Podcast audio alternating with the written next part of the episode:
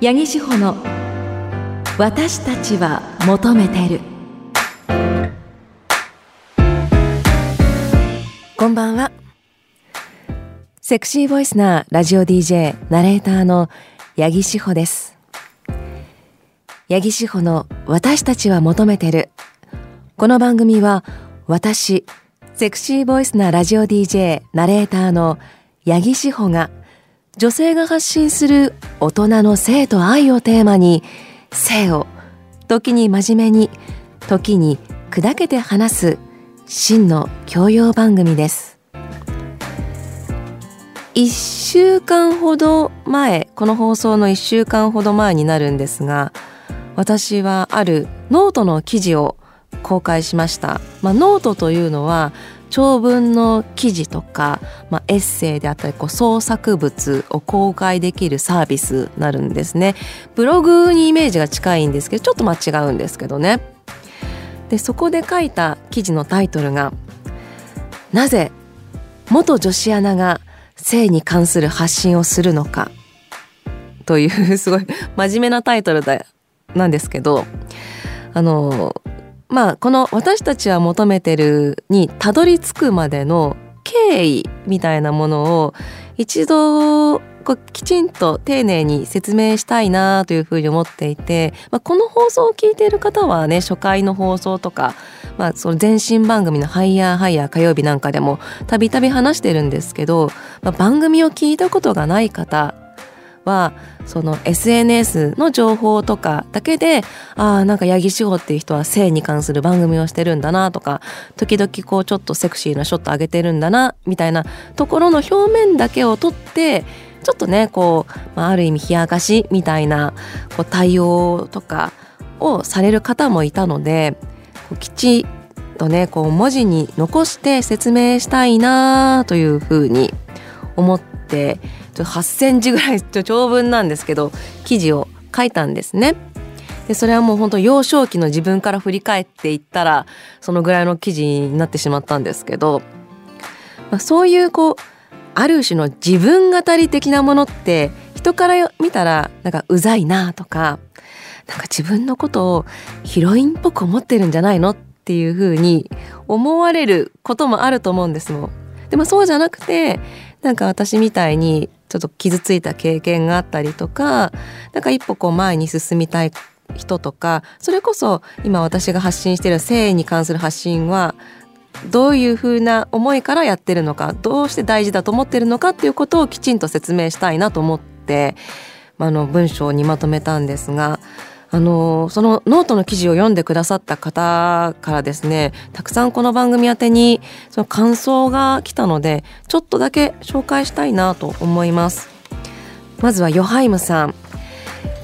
志芳さんこんばんは、えー、志芳さん自身の経験や思いがいかにあったのかということがノートの記事を読んでよくわかりました。セックスは男性の指示に従うものという認識についてこれ私が書いたんですけど、まあ、かつてそう思ってたということですね。男性の私は特に強くは思わなかったんですが女性の目線から見ればそうなのかなという思いでした。そしてこちらが、えー、匿名希望の方ですね。八木さんが更新されたノートを拝見しました。自分の場合は自分で自分を粗末にしてきたなぁと感じました。私は幼少期から男の人の前では裸になれば構ってもらえるんだと歪んだ考えを持っていました。当時34歳兄弟もおらず幼稚園の友達の家に遊びに行くこともなく母親と家でずっと二人きり。母親は AV さながらのテレビドラマに釘付け昔はねそういうのありましたからね。生めかしいドラマがね。構ってほしくて声をかけようものならうるさい黙れと言われる始末。子供ながらに頬大人は二人とも裸になってペチャペチャしたら楽しいのか。裸になれば構ってもらえるのかと謎の歪んだ性教育を身につけました。高校生になった自分は言い寄ってくる男子で自分の好みのルックスであれば男の言うままにすぐに体預け否認もせずに行為を楽しむようになりました。でも心のつながりもなくただ自分を安売りしていただけだったので相手が性欲解消したい時だけ呼ばれたり遊ぶと言っても相手の家で性行為をするだけでデートをするという恋愛は思春期にしてこなかったことを後悔しています。八木さんのどうすれば自立した女性になれるのか、私が過去に悩んでいたということですね。はこんな年齢になった今でも日々の課題になっています。過去は取り戻せないですが残りの人生を自分で教育して自立した女性になり満足して生活したいなと思いました。なんかね私の文章がきっかけでいろいろ考えてくださった方が他にもねあのメッセージくださった方がいてありがとうございます。あのぜひなんかねあのこの番組を聞いてすごいこう自分自身とか、まあ、家族とかの関係とかについてもなんかちょっとねあの考え直すとか見つめ直すとかするきっかけになればいいなっていう風に番組をお届けしているのでまあねその最近でもなんかこう時に真面目に時に砕けての砕けたの部分がちょっとなくて真面目な部分ばかりになってしまって反省しているところはあるんですけれども。でもねまあ一緒に皆さんとね真剣に時にちょっと砕けながらあの考えていければいいなというふうに思っておりますのでまたねあの率直なご意見とかメッセージもお待ちしております。メッセージは CBC ラジオ八木志保の私たちは求めているのホームページにアクセスして番組メールフォームからお送りください。それでは CBC ラジオ八木志保の私たちは求めている。この後10時30分までお付き合いください。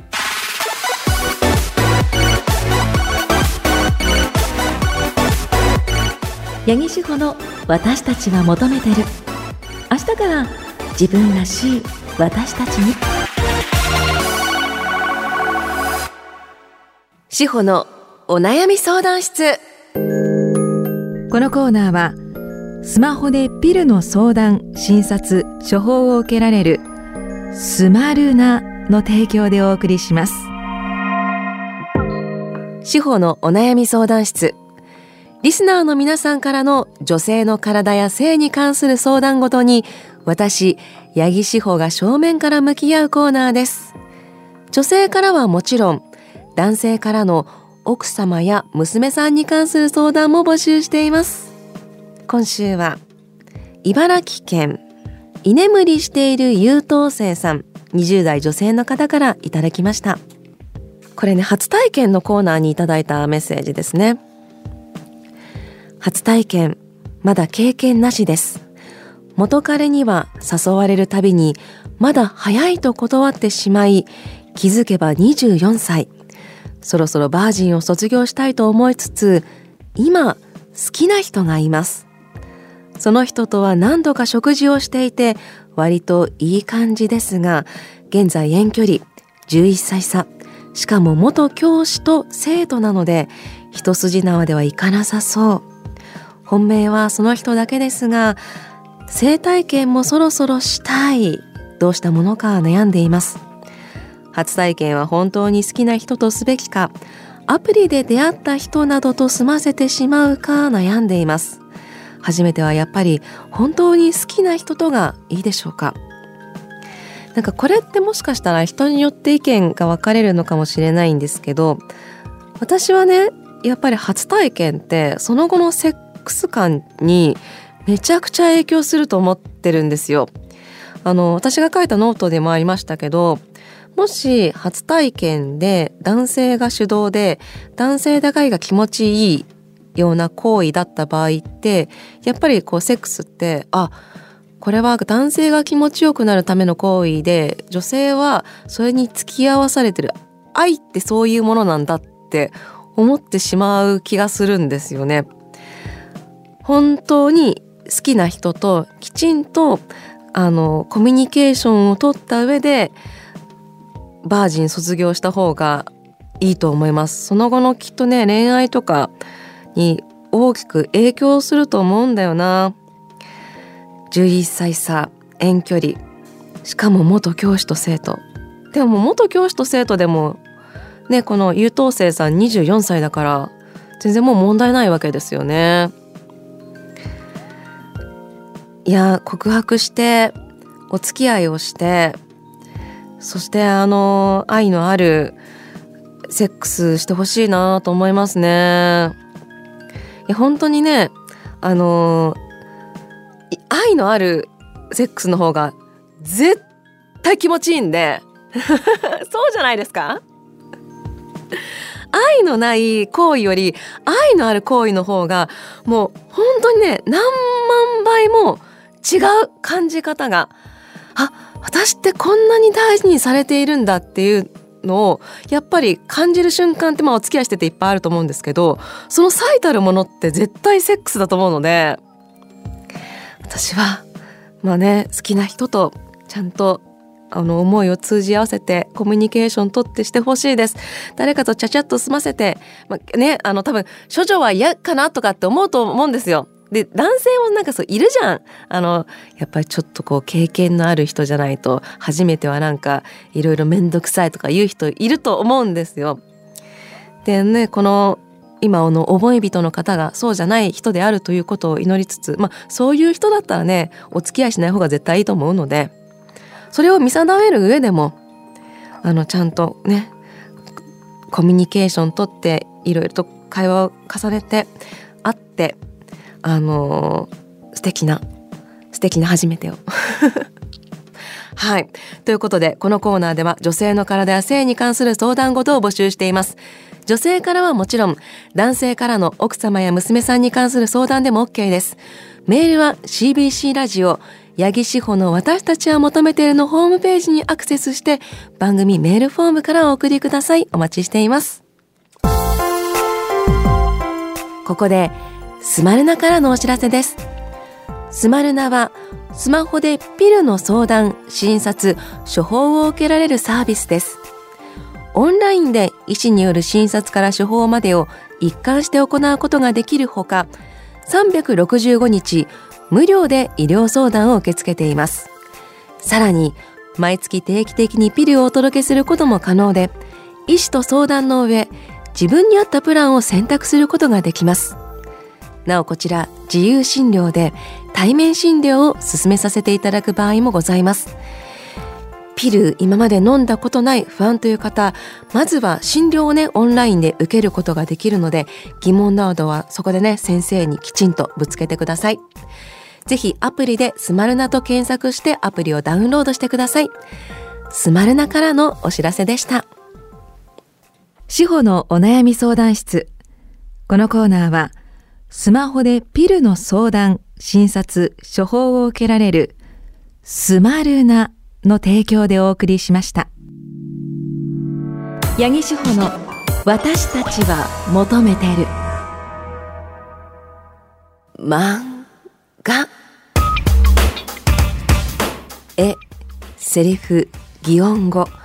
それらを使い、ストーリーや自己表現を可能にする表現方法、漫画。このコーナーでは、私、八木志保がおすすめの漫画を紹介していきます。本日紹介する作品はこちら。伊藤正臣。二人でおかしな休日を。不動産業を営む山村俊光、としくんと介護士の椿坂ゴンタ、ゴンちゃんは一緒に暮らすカップル。お菓子作りが趣味の山村と甘いものが大好きなゴンタの楽しみは二人で過ごすおうちカフェ。そんな彼らの微笑ましい日常と手作りお菓子をめぐる物語。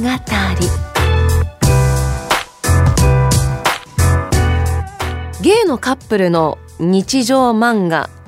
といえば、まあ、一言で済んでしまうんですけれどもこの作品は、まあ、LGBTQ 性的マイノリティの人たちと縁のないと思っている人にとって、まあこうね、自分のと違う世界の人たち LGBTQ とか性的マイノリティっていうのは自分と違う世界の人たちじゃなくて同じ世界に生きているんだよっていうのを感じられる作品だなっていうふうに思うんですね。まあ、そのトシ君とゴンちゃんっていう、まあ、ゲイのカップルの2人の日常が本当に丁寧に描かれている作品になりますあこういうカップル多分現実世界にいるんだろうなこういう人たち実際にいそうだなってとってもイメージしやすいんですよ。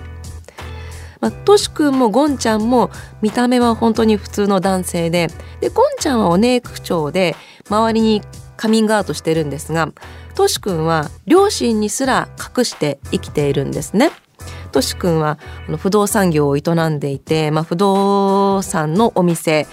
の、まあ、部下であったりとか、まあ、あの行きつけのヨガのヨガ仲間の女性とかにもみんな隠してるっていう感じなんですけどトシ君は隠して生きているからこそ芸仲間以外と接する時に不安とか葛藤があってその気持ちの揺れ動きであったりとか人と接する時のその対応みたいなものの描写っていうのが重くなりすぎずでも非常に分かりやすく読みやすく書かれているんですよね。あのまあセクシャリティの問題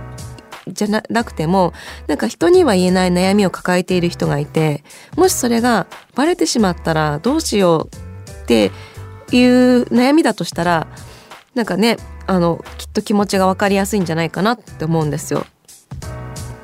でこの作品の中でキーパーソンになる人物って、まあ、主人公の2人以外に何人かいると思うんですけど1人私がピックアップしたいのは梢っていうそのトシ君の部下の女性なんですよ。で彼女は、まあ、トシ君がもちろんゲイであるってことを何も知らないんですけど突然うちの不動産会社ももっとお客さんが入るように LGBTQ フレンドリーっていうのを打ち出しませんかっていうふうに言い出したんですねなんかメディアかなんかでそれを見てそういうのを打ち出していきましょうみたいな感じでもあの提案してこうどんどん進めていくんですよ。で周りに梢はそのトシ君がゲイだっていうことを知らないからもうある意味こう配慮に欠けるような態度でこうどんどんこうそういう LGBTQ フレンドリーみたいなことを進めていくんですけれど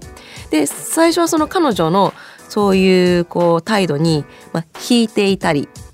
としくんはねちょっと警戒をしていたんですが彼女自身がほとんど勉強会とかに参加するようになって自分の言動とか態度がいかに配慮に欠けていたかっていうことに気づいて反省していって変わっていくんですよ。でこの梢っていう人物がいるからこそこう性的マイノリティの人とこう縁がないって思っている読者の人がこう自分を投影しやすいなっていう世界に入りやすくなっているなだからこうそのとしくんたちの日常の世界にスーッと入り込みやすいようになってるなと思うんですよね。でもう一つこの漫画があのずっと紹介したいなと思っていたあの理由が舞台が名古屋なんですよ。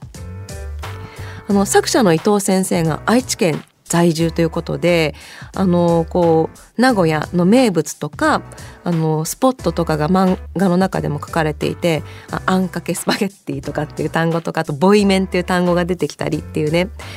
のがあるから多分東海エリア愛知県の人とかはすごいよりあなんかこう入り込みやすい作品なんじゃないかなっていうふうにこう私たちの日常の地続きとして読むことができるんじゃないかなというふうに思います。あとねやっぱりこれあのグルメ漫画的な部分もあるのでとしくんが作るお菓子これがどれも低糖質のお菓子っていうのがポイントなんですよ。あのゴンちゃんに太ってほしくないっていう 心があってこのスイーツを毎週水曜日あの2人が休みの日にあの作るんですけどそれ低糖質にこだわっていてでそのレシピも漫画の中に載っているから実際に作ることができるんですよね。でそのこのお菓子っていうのもキーワードキーポイントになっていてやっぱり食べることって生きることの象徴だし甘いものってジェンダーとかセクシャリティ関係なくみんなを笑顔に幸せにしてくれるんだなっていうこともねなんか伝わってくる作品です。こちら2人でおかしな休日をは単行本ではあの4巻まで発売をされております。あと、えっ、ー、と、こちらですね、ウェブ連載の漫画、えっ、ー、と、コミプレっていうウェブ連載のウェブサイトの漫画になるので最新話無料で読むことができます。あのすぐに読むことができるのでよかったらチェックしてください。ということで今日はここまで。次回はどんな作品を紹介するのか。こう。ご期待。八木志保の私たちは求めてる。メッセージ送ってくれないの？せーの目覚め。皆さんは自分に性欲という欲求が生まれた瞬間を覚えていますか？あの本を読んだ時あの映画を見た時あの時あの場所であの人がこのコーナーはそんな皆さんの性に目覚めたきっかけを送ってもらうコーナーとなっております。ちょっと久しぶりの性目座性の目覚め略して性目座のコーナーとなっております。岡山県晴れの国岡山さん。男性50代ですね。ありがとうございます。初めてメールします。よろしくお願いします。突然ですが性の目覚めは中学2年生ぐらいだと思います。ませた友達から借りたエロ本で勉強していました。八木さんに質問です。いくつになっても艶っぽい人は男でも女でも元気に楽しく生活できますよね。食べ物で元気になるものを教えてください。艶っぽい人間になりたいのと元気になる食べ物はイコールではないと思いますが。えー、なのでイコールではないと思うのでまず一つ言うと艶っぽい色気のあるっていう意味ですね。あのー、最近なんですけどビーズのライブに行ってきたんですよ。私はあの B'zがもう小学生の頃から大ファンで今ツアー中なんですけど Pleasure Pleasure 2023 STARS っていうね B'z35周年ツアーやっていてスタジアムツアーこう2回行ってるんですよ。稲葉さんはもう還暦間近と思えないぐらいの色気エロスもステージあんなに遠くからでも感じる色気ですよでね稲葉さんがあんなに色気があるっていうのはあのこれヤフー YouTube のね動画あのレッドチェアっていうヤフーが出してる YouTube の稲葉さんのインタビュー動画ぜひ見ていただきたいんですけどあの恋愛はいつでもしているものっていうふうに答えてて絶対それだと思うんですよね。それはあの男女の恋愛っていうだけでもなくて、まあ、いろんなものに対してのあの物とか人とか愛情みたいなものも含めての恋愛はいつもしているものって答えてて素敵。エロい稲葉さん最高と思ったんで。いくつになっても色気のある艶っぽい人になりたいのであれば恋愛をいろんなものへの愛情とかときめきを大切にしてください。で別の質問ね、えー、元気になる食べ物はえーとね肉。肉だよ肉。焼肉。あの本能であのガツガツいきましょう。ステーキとかさ。年齢的にねあのもうちょっと胃もたれするかもしれないけれどあっさり系のものとかね。ガツッツがっついてくださいよ。ちなみに晴れの国岡山さん。9月4日53歳になりました。誕生日プレゼントにステッカー欲しいということなんですけどこの番組メッセージ紹介した方全員にステッカーをプレゼントしておりますのであのこの方にもステッカーをプレゼントさせていただきます。気長にお待ちください。さあ続いてですがこれはですね3月に来たメッセージなので。ハイヤーハイヤー火曜日時代に送られてきたメッセージです。聞いていてほしい。聞いていないのであればこれをきっかけに再び聞いてほしい。そんな願いを込めて過去のメッセージも紹介します。滋賀県の空飛ぶ会長さん。はい毎週火曜日楽しみですって書いてあるんですけど。日曜日にお届けしてるよ。僕の性に目覚めたきっかけは幼稚園の頃同じ園児の女子がベロを出してと言ってきたので何だろうと思いながら舌を出すとその子が自分の舌をくっつけてきたので気持ち悪いと当時思いました。が高校生になって夏休みのある日にディープキスを初体験した時同じ感触を幼児期に味わったなと思いました。すごいですね。なんかその子は多分相手の女の子は絶対映像とかで見たんだと思うんですよ見て安易に真似したんじゃないかなそのオープニングの話じゃないけど裸になったら相手の気を引くと思ったともいう感じで幼少期になんかそういうのを目撃しちゃうとなんか真似しちゃうよね。それあ男女がなんか舌と舌をくっつけて口でなんかしてるあこれ真似したいって。私もなんかだって幼稚園の頃好きだった男にキスしようとしたしそれは絶対テレビドラマ子供の中で見たテレビドラマの影響だったから。でもこれねその時空飛ぶ会長さんは周りには言わなかったんだろうけど今もしこういうことが起こって親にさ後から今日幼稚園で女の子に舌くっつけられたって大問題になりそうな気がする。問題にならないかな。なんかお宅の娘さんがそんなことしてきたんですけどってなんか言ってきそうな気しません？ちょっと怖い。からなんかそういう意味でも子供の時にそういう情報をどうやって触れさせるかってすごく考えちゃう。別になんか危険な行為じゃないけれど誰ともよしなんかこの女の子がいろんな男の子と下と下くっつけてましたってなったらねその男の子もそのれがきっかけでいろんなこと下と下くっつけてましたってなったら絶対ね何かしら問題になりそうだしいろいろと考えさせられますね。でもでもこういうのが性の目覚めのきっかけっていうのはなんかすごいわかる気がするけどね。ということでちょっと2通だけだったんですがこのコーナーでは皆さんからの性に目覚めたきっかけ募集しています。メールは CBC ラジオ八木志保の私たちは求めているのホームページにアクセスして番組メールフォームからお送りください。